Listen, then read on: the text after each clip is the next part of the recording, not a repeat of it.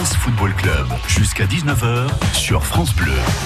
Le Stade de Reims a finalement concédé le match nul de but partout face à Amiens, concédé ou plutôt arraché tellement cette équipe rémoise a dû batailler pour revenir au score après avoir été mené 2 à 0. Un match qui, sur lequel on pourra tirer beaucoup d'enseignements, euh, notamment par rapport aux questions qu'on se posait la semaine dernière et de savoir comment cette équipe pourrait être arrêtée. On a peut-être eu un exemple finalement face à Amiens euh, ce euh, samedi. On va parler donc de ce match et finalement se poser la question de savoir si ce match nul n'aurait pas finalement un goût de victoire on va ouvrir tout un chapitre sur Harbert Zenelli qui crève l'écran depuis le début euh, du mois de l'année 2019. Il est arrivé au mercato, on le rappelle, et ce joueur, on pourrait presque déjà se demander s'il n'est pas indispensable euh, dans le jeu rémois. Et puis on se projettera sur Dijon-Reims parce que malgré ce match nul, les Rémois sont toujours dans la course pour euh, l'Europe et pour aller chercher une place européenne. Et on se demandera si ce match face au 19e du championnat, ça sera à Dijon ce samedi, ben, ce serait pas déjà une victoire impérative pour rester dans la lutte. Avec nous ce soir Alain Gossi, agent sportif. Bonsoir Alain.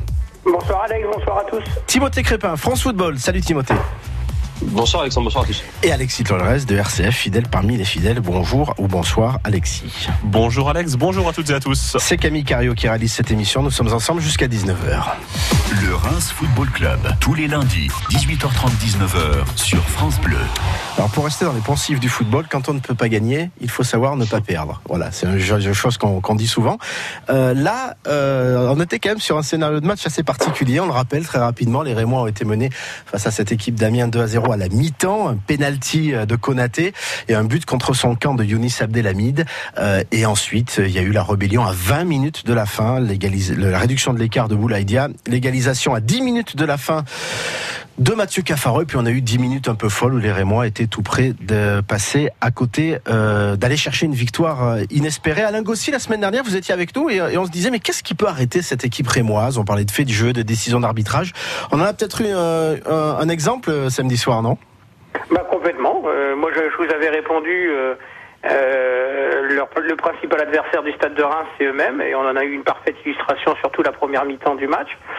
Après, il y a, après sur le jeu en eux-mêmes, euh, ils, ils, ils, prennent, ils prennent deux buts sur des faits de jeu. Voilà, c'est ça. Oui, oui. La, la, la, main, la main dans la surface de réparation, euh, s'il râle pas, il lève pas sa main, le ballon vient pas taper dessus et il n'y a pas pénalty.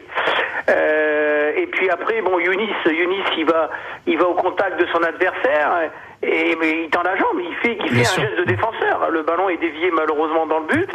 Euh, le garçon, il a jamais voulu marquer, il a voulu oui, Voilà. C'est le principe même du but contre son camp. On, on ne veut jamais marquer contre son camp. Non, je, vous, euh, voilà, je vous taquine, oui, oui. Je vous laisse finir, allez-y. Non, et puis après, après, si vous voulez, par contre, ce qui m'a un peu surpris euh, dans l'équipe, si vous voulez, c'est que ils, depuis le début de la saison, ils nous ont euh, toujours surpris par leur bloc. Ils se déplaçaient en bloc, ils mmh. s'appolaient pas ça jouait bien au ballon, ça circulait. Et là, pendant un, un bon bout de temps, j'avais le sentiment de, ils étaient dans l'urgence, c'était pas panique à bord, mais c'était pas loin. Et puis après, ça a commencé à aller nettement mieux, et puis au forceps, ils sont arrivés à égaliser. Euh, euh, Timothée Crépin, euh, cette combativité, c'est aussi quelque part peut-être un signe d'aller haut, parce qu'on a coutume de dire, sans chercher des parallèles un peu risqués, qu'entre guillemets, les grandes équipes, elles font tout pour ne pas perdre. C'est un peu ce qu'a fait le Stade de Reims. Il a, tout fait pour ne pas perdre face à Amiens. Il n'a jamais abdiqué. Hein ben, il a, il a, il a peut-être encore franchi un palier de plus, un petit palier, je dis pas un gros palier, sur le niveau mental justement, peut-être encore samedi soir. Et c'est ce qui, c'est ce qui, ce qui, ce qui est bien, c'est ce qu'il faut encore noter dans cette saison euh, tout aussi exceptionnelle. Donc c'est, donc voilà, c'est dans ces moments-là. Après, genre, je reviens sur les faits de jeu. Souvent, quand même, même si c'est peut-être un peu un hasard et un euh, malchance, mais c'est quand vous êtes un peu moins bien que ces faits de jeu arrivent. Oui. Donc finalement, en cette première mi-temps qui était très compliquée quand même euh, au niveau du jeu, bah, finalement, euh, Amiens a, a, saisi sa chance et a marqué et a fait mal au moment où, où il pouvait faire mal. Et donc euh, voilà, après cette première mi-temps peut-être que ça a été l'une des trois pires peut-être de la saison quand même. Hein. Oui, puis en même temps, pour, par rapport à ce que disait Alain, si les, les Amiénois ont marqué, c'est qu'on leur a permis de se rapprocher de cette surface. Hein, oui, bien sûr. Amiens, Amiens était, euh, en plus, ouais. avait été soutenu par ses supporters qui étaient venus nombreux et ils ont. Mm. Ils, ils, savent qu'ils ont qu'il faut absolument faire le trou maintenant parce que derrière ça avance vraiment pas beaucoup. Donc euh, voilà, ils ont ils ont réussi ils ont réussi à, à, à, faire mal au bon moment, à marquer des buts, ce qui leur faisait énormément défaut euh, récemment. Mm. Et ils ont ils ont bien joué. Alexis Tolores, alors pour la première fois, euh, on pourrait peut-être mettre le match face à Caen. Finalement, Reims est allé chercher un nul. Parce que récemment, il l'est concédé après avoir ouvert le score. On se souvient de Lille, les conditions dans lesquelles il a été concédé. On se souvient de Nice, on se souvient de Toulouse. Euh, on va rester sur ces trois-là. Là, ils ont vraiment été les chercher. Euh, c'est à signaler aussi. Contre Caen, ils avaient ouvert le score, Reims, 2-1 pour Caen et 2-2 à l'arrivée. Pour ça que c'est un peu différent. Bah, c'est vrai qu'on a vu une équipe qui s'est remobilisée pour aller le chercher. Alors je dis remobilisée parce que c'est vrai qu'en première période, on n'a pas du tout reconnu le stade de Reims qu'on avait l'habitude de voir euh, depuis le début de saison. Alors on ne sait pas vraiment ce qui s'est passé. Peut-être que dans la tête des Rémois, inconsciemment, il y a eu plus de mal à démarrer face à cette équipe d'Amiens, euh, qui est une équipe moins bien classée. Et quand on fait les comptes, on se dit finalement contre Amiens, c'est seulement un point sur six de prix sur l'ensemble de la saison, alors qu'à Ouais. côté, euh, Reims arrive avec cumuler un total de points assez important face à des plus grosses cylindrées.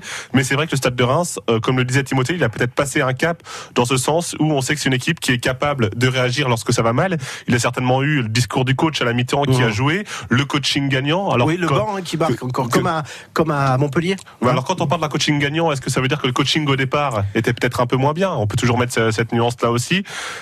Malgré tout, euh, les choix ont été des bons. Il y a eu une réaction de la part du coach, une réaction de la part des joueurs, et ça c'est assez intéressant. Oui, mais je reviens avec vous, Timothée, par rapport au- à ce, ce dont parle Alexis sur le coaching. C'est quand même plus un hasard. Les, les- les joueurs marquent trois minutes après être rentrés. Ça a été le cas contre Marseille avec Souk, euh, de mémoire. Euh, le match contre Rennes, euh, il y a Zenelli qui rentre, je crois, et qui Avec fait la passe. passe D. Euh, c'est plus un hasard en même temps. C'est à- à- quand on en arrive là, Timothée? Oui, évi- évidemment. euh, David, David Guillon aussi apprend. On l'a- on l'avait déjà dit. euh, dernièrement, on- il avait été un petit peu critiqué sur un changement défensif. À chaque, à chaque fois qu'il fait des changements offensifs, finalement, ça marche peut-être. Mm. Ouais, c'est peut-être un, hasard. Mais, mais, mais au- au-delà, par rapport à ça aussi, je voulais juste signaler que j'ai trouvé quand même que l'absence de Chavalerin, J'allais en parler, mais je vous laisse aller sur ce sujet. Allez-y. on, on devra, on devra peut-être en parler peut-être un peu plus finalement, parce que ce, ce gars-là, quand même, quand il n'est pas là, et je crois que c'était la deuxième ou la troisième fois de cette saison récemment, euh, je, je trouve quand même qu'il y a, il y a quelque chose qui va moins bien. Voilà, il y a un truc qui va moins bien. Alors, je vais vous, le- je vais vous donner la parole, Alain, mais juste je veux préciser, c'était la deuxième absence de Xavier Chavalrin, suspendu face à Angers au mois d'octobre. Reims avait euh, concédé l'ouverture du score par les Angevins, 1 à 0, égalisation, un but partout, et il n'avait pas gagné à domicile. Euh, à cela, on pourrait rajouter aussi Alain Gossi, l'absence de Chavalrin, le repositionnement technique euh, entraîné par la blessure de Nana Mbamba et Dingomé qui a dû reculer. hein. Oui, ce, que je voulais, euh, ce que je voulais rajouter, ce que disait Timothée, à, un moment donné, vous avez remarqué en première mi-temps, les joueurs sont venus vers Guillon. Oui, j'ai vu. Oui. Ils avaient, ils avaient un problème tactique. Ils n'arrivaient pas. Ils n'arrivaient pas au milieu de terrain et ils sont venus voir le coach. Après, je sais pas ce qu'ils se sont dit, mais moi, j'étais pas très loin. J'étais pas très loin d'eux dans la tribune et, et je voyais euh, à, leur- à leur- à leurs échanges qu'ils ils échangeaient sur le. Ils avaient un problème tactique sur le terrain. Donc, on voyait bien qu'il y a quelque chose qui ne collait pas, qui ne marchait pas. Alors. C'est vrai qu'après, euh, l'absence de Chavalrin y est aussi pour, pour pas mal, oui, bien sûr. Je reste avec vous, Alain. Vous, on avait parlé des trois matchs la semaine dernière qui se présentaient avant la trêve. Euh, vous nous aviez bien mis en garde sur ce match face à Amiens. Selon Ah vous, c'est le plus difficile des trois, si on parle d'Amiens, Dijon et Nantes Ce- Celui qui s'est déroulé samedi dernier? Dans le football, c'est pas une science exacte. Euh, moi, Amiens, sincèrement, je, et Alex, je, je te l'avais dit, je les, je les voyais même ne pas gagner le match. Donc voilà, Dijon. Euh, c'est une équipe hein, qui joue, qui va. À mon avis, Dijon, c'est l'une de leurs dernières cartouches. Hein. Ils, ils battent pas, ils battent pas Reims à, la maison. Ça va vraiment être très compliqué. Après, euh, un match compliqué, ça va être à Nantes. Hein. Ça, c'est ça va être à Nantes. Mais c'est des matchs à la mesure. Le, le match de Nantes, à la limite, c'est des matchs à la mesure euh, de Reims. Euh, les matchs contre euh, Amiens et Dijon, c'est des matchs plus compliqués parce que c'est des matchs à l'arrache. Ça joue pas au ballon, c'est c'est c'est c'est du combat sur le terrain. Euh, là, pour moi, ils ont passé le plus difficile avec Amiens. Ouais. Euh, juste une, question aussi, euh, Alexis Claude Reis, ça prouve aussi que gagner des matchs en Ligue 1, peut-être sauf quand on s'appelle le PSG, et encore, ils ont eu un peu de mal face à Caen, c'est pas simple. Hein. J'ai discuté un petit peu avec euh, certaines personnes du staff à l'issue du match, ils, me disaient mais tu peux pas savoir comme ça représente du travail, tout ce qu'on fait toute la semaine entre la- l'analyse vidéo, l'analyse de l'adversaire, les entraînements. Aller chercher une victoire en Ligue 1 particulièrement, c'est compliqué. C'est pas simple. Tout le monde sait que tout le monde peut battre tout le monde. Dans tous les staffs, on pense qu'une équipe est prenable. Donc forcément, c'est assez compliqué. Et puis pour terminer sur cette analyse de, de Amiens Reims, que Alain ne s'inquiète pas, je lui payerai son café comme convenu. Ah oui, pourquoi vous aviez un pari tous les deux? Ah, on avait dit que il m'avait prévenu que le match contre Amiens serait plus compliqué. C'est avec quoi je n'étais pas d'accord. J'avais dit que ce serait face à Dijon. Là, je pense qu'on peut guère faire plus compliqué. Euh, un café, c'est pas grand chose. Je finirai sur ce thème avec vous, euh, Timothée. Euh, ce qu'on disait à l'instant, c'est pas simple de gagner des matchs dans Ligue 1. On, on la suit tous, hein, la Ligue 1, on, le voit. On, des fois, on dit que tout le monde peut battre tout le monde. Ça, ça le prouve vraiment que c'est pas simple. Mais c'est le, le, niveau d'investissement et de, de, performance qui, qui peut parfois euh, se dire bah, c'est simple le week-end de battre Amiens 18e qui gagne pas un match. Bah non, c'est la répétition en fait de l'effort, de l'investissement, de la performance. C'est vrai que parfois on, on, on, sous-estime peut-être un petit peu ce, ce, ce, cette thématique-là. Oui. Allez, on va se retrouver dans un instant, messieurs, pour parler d'Arbert Zenelli qui a crevé l'écran au stade de Reims depuis euh, le début, euh, ben, depuis ce qui est arrivé, j'allais dire début de la saison, non, mais le début de, de, de l'année 2019, oui. Euh, et on va en parler principalement avec vous, Timothée Crépin, parce que vous avez euh, réalisé un article dans, dans, France Football sur francefootball.fr qui est d'ailleurs consultable. on vient de mettre le lien sur le compte Reims Football Club sur Twitter.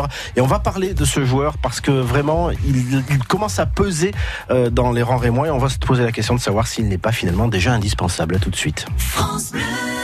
Tous les jours sur France Bleu, c'est vous qui le dites, le meilleur moyen de prendre la parole. Moi, je fais pipi sous la douche pour éviter. non, pour éviter une chasse d'eau. Et d'écouter ce que pensent les autres. Faire les courses en vélo, manger bio et trier les déchets, faire un compost euh, dans le jardin. Tous les jours, je vous tends le micro dans la rue et vous réagissez à une question d'actualité. Qu'est-ce qu'elle dit de la France, la baguette?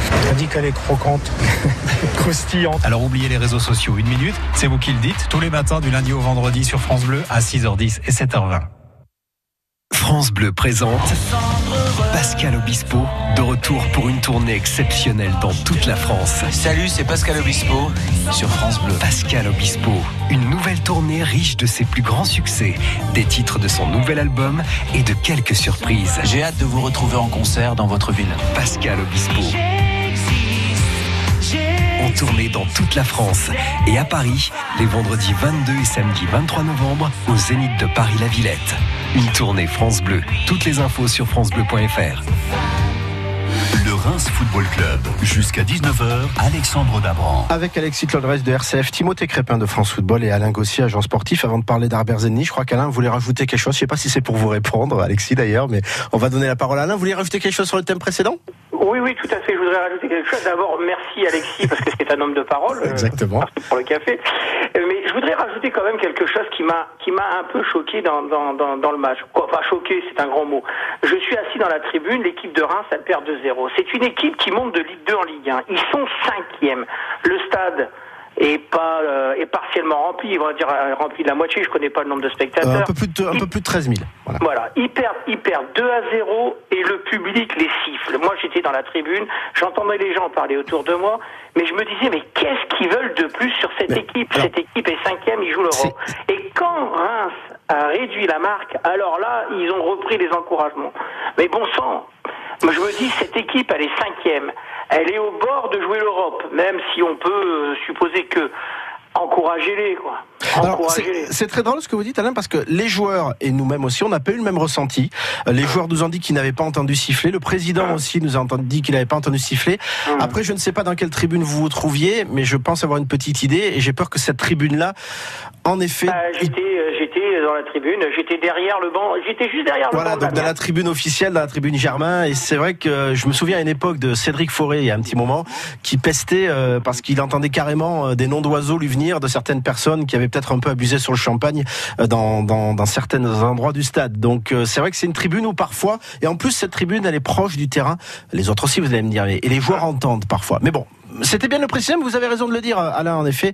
Euh, de toute façon, c'est un peu aussi la problématique du, du, public français qui vole parfois un peu au secours de la victoire. On va parler d'Arbert Zenelli. Arbert Zenelli n'a pas marqué, mais en tout cas, il a déjà fait trois passes décisives et il a inscrit un but à Montpellier la semaine dernière. 237 minutes de jeu. C'est un garçon qui est en train euh, déjà en, trois semaines, un mois, euh, d'impressionner tout le monde. Vous avez écrit un article euh, très intéressant, euh, Timothée Crépin. c'est une sorte de portrait, mais également vous avez rencontré des gens qui le connaissaient. Vous avez même, je crois, discuté avec lui. c'est un joueur qui a, un, drôle de parcours quand même, Arbert Zenelli, hein, Timothée. Oui, c'est les histoires qu'on aime bien un petit peu raconter, euh, que ce soit dans France Football ou dans les médias de, de, foot. Euh, ce- c'est un peu ce, ce, Kosovar, suédois, albanais, euh, trois, trois, nationalités différentes, trois nationalités sportives euh, possibles pour jouer en sélection. Des parents qui, sont, qui ont fui la guerre en ex-Yougoslavie en 80, 92. Puis lui, il est né en Suède. Il a fait tout son, tout son parcours en Suède avant, avant ensuite de partir à petit vers les Pays-Bas, puis vers Reims. Euh, donc oui, c'est les- c'est une histoire, euh, c'est une histoire sympa, c'est une histoire pas toujours très drôle, hein, mais bien Non. sûr. Euh, mais voilà, Zeneli, il faut savoir, c'est en train de devenir la grande star au Kosovo, qui est ce petit pays très instable poétiquement à côté de la Serbie. Euh, voilà, il a, il a, il a notamment permis à- au Kosovo de terminer en tête de la dernière Ligue des Nations euh, dans, dans, dans leur groupe. Euh, donc voilà, et, et finalement, ce qui, tous les témoignages qu'on a récoltés sur France Football, ça, ça, ça corrobore un petit peu avec tout ce qu'on voit depuis quelques semaines. Euh, vous disiez, Alexandre, euh, sans, sans le vouloir, avant la pause, comme s'il était là depuis le début de la saison. On a l'impression qu'il là C'est depuis ça. très longtemps, tellement il s'y adaptait à une vitesse folle. Et que ce soit humainement, enfin, de- en interne, dans le vestiaire, on, a- m'a déjà dit qu'il était très bien installé, qu'il souriait, qu'il faisait des blagues. Enfin, que voilà, il est très bien installé. Et sportivement, euh, il faut quand même le dire, et c'est le principal, un but, trois passes décisives en est à un gros mode compétition, c'est quand même assez, euh, assez, assez fou. Je, je vais pas dévoiler votre article parce que j'invite tout le monde à, aller le lire, hein, mais euh, il y a notamment quand on dit que tout n'était pas joyeux, euh, il a notamment perdu son grand-père auquel il était très attaché. Et euh, bah, ses parents ne lui ont pas dit qu'il était décédé parce que le jour où l'avant-veille de, ce décès, il avait un match très important à disputer avec le Kosovo contre l'Azerbaïdjan pour une première place de la Ligue des Nations. Et, il avait d'ailleurs marqué hein, un triplé dans, ce match-là. Et, et vous vous montrez aussi beaucoup de buts, vous avez fait une grosse recherche et on voit beaucoup de buts de d'Arbert Zedelis, ceux qui veulent aller le, lire. Euh, par rapport à ce que disait euh, euh, Timothée, Alexis, Arbert Zedelis, vous l'avez vu au match? Il est, il est vraiment dans le groupe. À un moment donné, il est allé tirer un corner, il a harangué le public, il a, il a levé les mains comme ça. Et sur les- la réduction de l'écart, j'ai revu le match euh, ensuite. Les, la réduction de l'écart de Boulaïdia, euh, il a, il a pareil, il a levé les bras. C'est un vrai dynamiteur, hein, c'est dans un tous les sens on, du terme. on a l'impression qu'il a envie d'emmener tout le monde avec lui, qu'il a envie d'emmener le public, qu'il a envie d'emmener ses coéquipiers. On a vraiment l'impression qu'il tire les gens derrière lui. Et puis quand on dit qu'il fait des passes décisives, c'est des vraies passes décisives. C'est vraiment lui qui les construit, qui, qui fait le travail. C'est pas des passes décisives où derrière l'attaquant doit arriver et puis encore éliminer un joueur et frapper. C'est des passes décisives. L'attaquant il est à 10 cm du but, il a Ouais. qu'à la pousser dedans, il est seul face au gardien. C'est vraiment du, du boulot très propre d'Arbert Zanelli. Ce qui m'inquiète le plus, c'est qu'il risque de partir aussi vite qu'il est arrivé à ce rythme-là, Arbert Zanelli. On va en parler après, euh, particulièrement à Alain aussi, qui, nous donnera son avis sur la valeur marchande du joueur. Euh, je voulais revenir av- avec vous euh, quelques secondes, Timothée. C'est un joueur au profil atypique, Zenelli. On n'en trouve pas euh, tout le temps, tous les mercatos. Est-ce que quelque part, ça ressemble pas un peu au profil atypique qu'avait Diego? Et est-ce que quelque, quelque part, dans le sens euh, attachement que pourraient avoir les supporters pour lui, euh, il pourrait pas marcher un peu sur les traces de Diego? Bah, c'est sûr qu'il a une gueule en tout cas. Il a une gueule qui va revenir aux supporters, je suis certain, avec ce sourire un petit peu euh, et cette fougue en effet. Euh, au niveau du profil sportif, euh, oui, euh, il, adore, il adore prendre son côté. Alors à l'inverse de Diego, euh, Zenelli préfère en tout cas euh, partir de gauche pour repiquer dans l'axe, alors que Diego aimait bien prendre son côté gauche sur son pied gauche justement. Euh, voilà pour la pour la petite comparaison. Mais en effet, il, il- comme le disait justement Alexis juste avant, il est en train d'acquérir une certaine une certaine image, no- no- notoriété, je sais pas, mais une certaine image auprès du public euh, qui forcément rafraîchit. C'est un peu rafraîchissant, voilà, c'est un peu ça. Je trouve que c'est rafraîchissant dans cette saison. Alors la question évidemment que tout le monde se pose aujourd'hui, euh, Reims va-t-il réussir à garder Zenelli cet été? Euh, Reims peut-il perdre très vite au prochain mercato? Alain Gossi, vous nous aviez signalé la semaine dernière que Reims avait réussi un, joli coup en acceptant de payer très cher les six mois de contrat qui lui restaient pour éviter de le perdre évidemment au mois de juin. À quel moment et à quel niveau d'offre euh, ben on ne pourra pas refuser du côté des dirigeants de vendre Zenelli euh, au mois de juin? Euh, à quel niveau? Je ne sais pas. La- déjà, pour commencer, euh, je tire mon coup de chapeau à la cellule de recrutement de Reims euh, et à la direction de Reims parce que cet été, Zinelli, euh, il ne pouvait pas se le payer. C'était impossible. Il aurait été Euh, courtisé par d'autres clubs, c'est ce qu'on veut dire il par était là. intouchable. Ouais. Il était intouchable sur des gros clubs qui, seraient- qui auraient été sur lui. Et Reims a, ben, a shooté les premiers et a fait ce qu'il faut faire parce que le mercato d'hiver, c'est un mercato un peu spécial où les clubs mettent un peu de temps à se décider, veulent surtout dégraisser leurs effectifs. Et eux, ils ont été les plus rapides. Et aujourd'hui, le coup qu'ils ont fait, mais il est gagnant, quoi. Il est gagnant. C'est un, c'est un garçon, c'est pas des pieds qu'il a, c'est des mains, quoi. Il est à chaque fois qu'il touche le ballon, euh, il est magique. Euh, on s'attend à ce qu'il va nous faire, va nous sortir quelque chose, un appât du chapeau. Et aujourd'hui, sa valeur marchande, mais elle est déjà multipliée par rapport à ce qu'ils ont acheté. Il- Elle est déjà multipliée par 4 ou 5, voire plus. Il l'avait acheté Euh, autour de entre 3,5 et 4. Hein. Ouais, tout à fait. Mais alors, on peut paraître- on peut, ça peut paraître cher pour six mois de contrat, mais euh, c'est un garçon encore une fois. Ça aurait été cet été, c'était terminé, il pouvait pas se le payer. C'est un garçon qui vaut euh, 4-5 fois plus euh, que ce qu'ils l'ont acheté. Et, et euh, s'il continue sur ce rythme-là. Euh, oui, ça va être euh, ça va être compliqué. Ils ont un contrat, hein, mais Il a c'est sûr ans, que hein. la valeur de marchand du, du, du joueur va faire réfléchir le stade de Reims. oui. Est-ce qu'on n'est pas finalement, alors, on n'est pas dans le monde des bisounours hein, dans le football, hein, que les choses soient Hum. très claires, mais est-ce que dans son intérêt, euh, que ce soit son agent, que ce soit les dirigeants, pour lui dire, lui conseiller, fais une année de plus en France, il Bien va sûr. rien t'arriver, et puis de toute façon le club te lâchera en 2020, c'est une certitude. Ça peut Mais, fonctionner ou alors euh, non? Ah oui, non mais complètement. Hmm. De toute façon, la- la- j'espère que son agent c'est ce qu'il va lui dire et j'espère que le joueur euh, ce qu'il a dans la tête. Euh, malgré s'il a des grosses offres qui arriveront cet été, à mon avis il y en aura. Mais le garçon, s'il il est en train de s'épanouir à Reims, il fait une grosse saison entière avec le stade de Reims. Euh, bon voyage pour lui. Hein. Ouais. Alexis Torres, ce qui nous impressionne, c'est que vu d'en haut, mais euh, avec un regard un peu, euh, voilà, pas forcément de pur technicien, on a l'impression qu'il fait toujours le même dribble, toujours le même geste, toujours la même accélération. Mais je pense que quand on est défenseur, c'est pas du tout comme ça que ça se passe. hein. Ouais, je pense bien que les défenseurs adverses, ils doivent travailler ça à la vidéo, découvrir un peu le phénomène, parce que malgré tout, dans le championnat de France, il était quand même assez Mm. méconnu, même c'était assez compliqué de voir des vidéos de lui avant qu'il débarque au stade de Reims. Nous, c'est vrai que depuis les tribunes, on y a déjà pris goût, parce qu'à chaque fois, on le voit arriver, euh, déborder, rentrer dans la surface, faire sa petite passe euh, directement pour servir euh, l'attaquant dans une position idéale. Mais pour les défenseurs, même quand on regarde et qu'on sait que le joueur va arriver, passer sur l'extérieur, rentrer ensuite, euh, il y a du cassage de rein quand même, et c'est assez compliqué. Pour répondre au thème, Timothée Crépin, oui, il est déjà indispensable au joueur et moi dans le dispositif actuel. Oui, complètement, parce Ouais. qu'il il, il facilite certaines choses et, il- et il permet à d'autres coéquipiers de, de, de pouvoir se, se libérer de, de l'espace, d'aller de pouvoir faire un appel. Donc, il, en fait, il concentre l'attention des adversaires.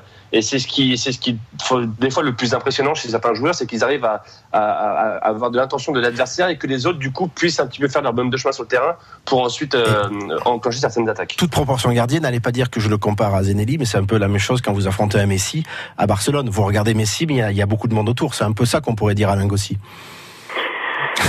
Oui, J'ai pas comparé Messi à gardée, hein. Ne me faites pas dire ce que j'ai pas dit. Bah, allez-y, je vous laisse finir. Non, non, toute proportion gardée, bien sûr, mais c'est un joueur qui va devenir un grand joueur.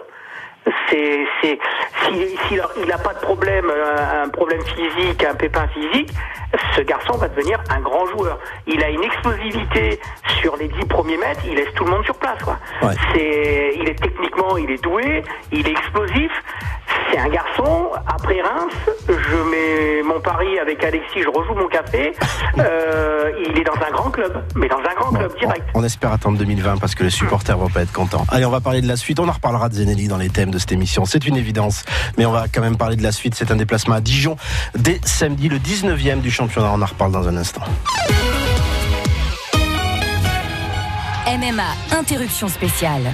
Benoît, vous êtes sur un chantier à Marmande, il ne se passe rien. Non, rien du tout. Ça veut dire que depuis l'incendie, les travaux n'ont toujours pas repris L'entrepreneur va subir une baisse d'activité, son chiffre d'affaires va chuter. Non, avec MMA, la garantie perte d'exploitation va lui permettre de recevoir une indemnité compensatrice. MMA toujours premium pour ses clients. Envoyez la pub.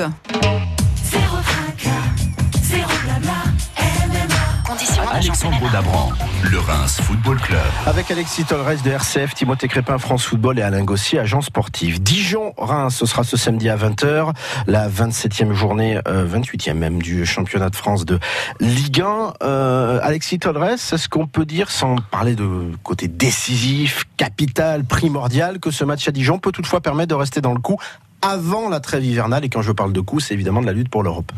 Oui, il faudra prendre des points du côté de Dijon pour que le stade de Reims euh, reste dans le coup, parce qu'on l'a vu, les autres équipes avancent. Alors bien évidemment, nous, ce qui nous intéresse, c'est le stade de Reims.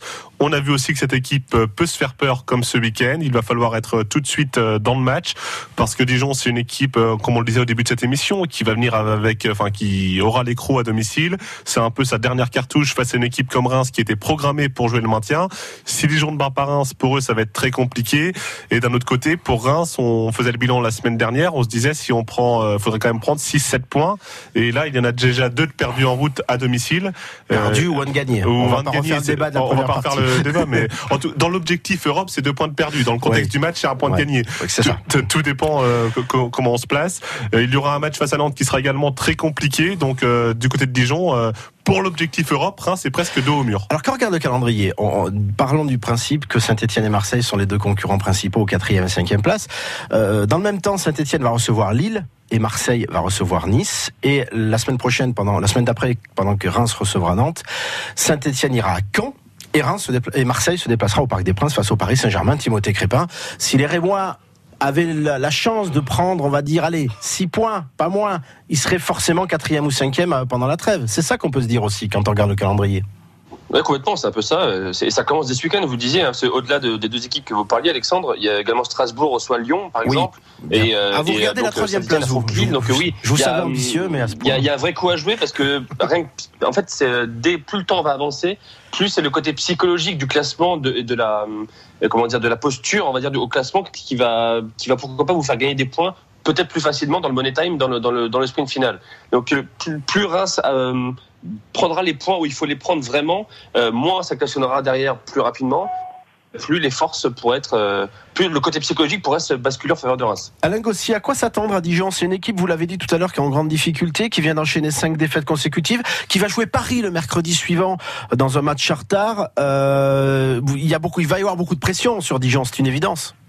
Euh, il va y avoir beaucoup de pression sur Dijon et je pense que euh, le match de, Reims contre Amiens est une très mauvaise nouvelle pour Dijon parce que les joueurs et moi vont pas vouloir renouveler leurs prestations contre Amiens.